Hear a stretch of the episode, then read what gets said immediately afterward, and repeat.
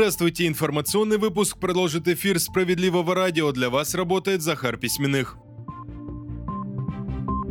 Если нет денег на предоставление жилья, необходимо выделить средства на оплату аренды. С инициативой по поддержке сирот выступили в партии «Справедливая Россия за правду». По словам Сергея Миронова, сейчас около 250 тысяч сирот стоят в очереди на получение квартир. Многим уже около 40 лет. Для решения проблемы необходимо более 260 миллиардов рублей. И чиновники утверждают, что таких денег в бюджете нет. Лидер «Справедливоросов» уверен, что и найти средства можно, но и решить проблему иначе тоже реально. Сергей Миронов предложил выделять необходимые суммы на аренду квартир сиротам, пока государство не найдет денег на покупку.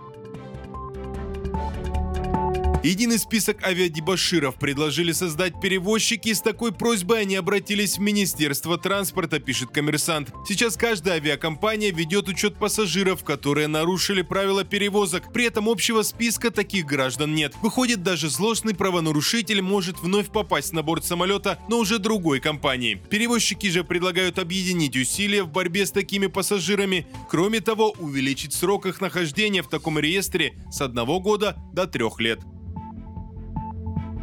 Траты на еду – самая большая статья расходов россиян. Об этом заявили сразу 47% опрошенных. Статистикой делятся известия. Чуть больше трети респондентов рассказали, что больше всего денег у них уходит на оплату аренды или платежи по ипотеке. Ну а для 30% основная статья расходов – это плата за коммунальные услуги.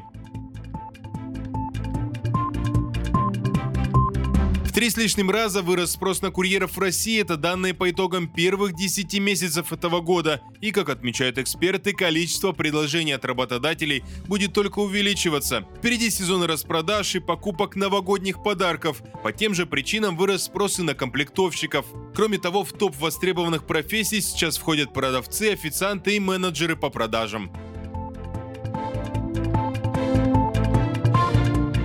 Есть больше шоколада, чтобы повысить настроение. С таким советом выступили диетологи. По словам специалистов, это наиболее подходящий продукт во время осенней хандры. В шоколаде сочетается сладкое и жирное в виде масла какао и сахара. И наш мозг начинает вырабатывать гормоны, такие как серотонин, дофамин и эндорфины. Таким образом, шоколад дарит хорошее настроение. Кроме того, настроение повысит яйца, цветная капуста и печень. Все эти продукты стимулируют определенные участки мозга.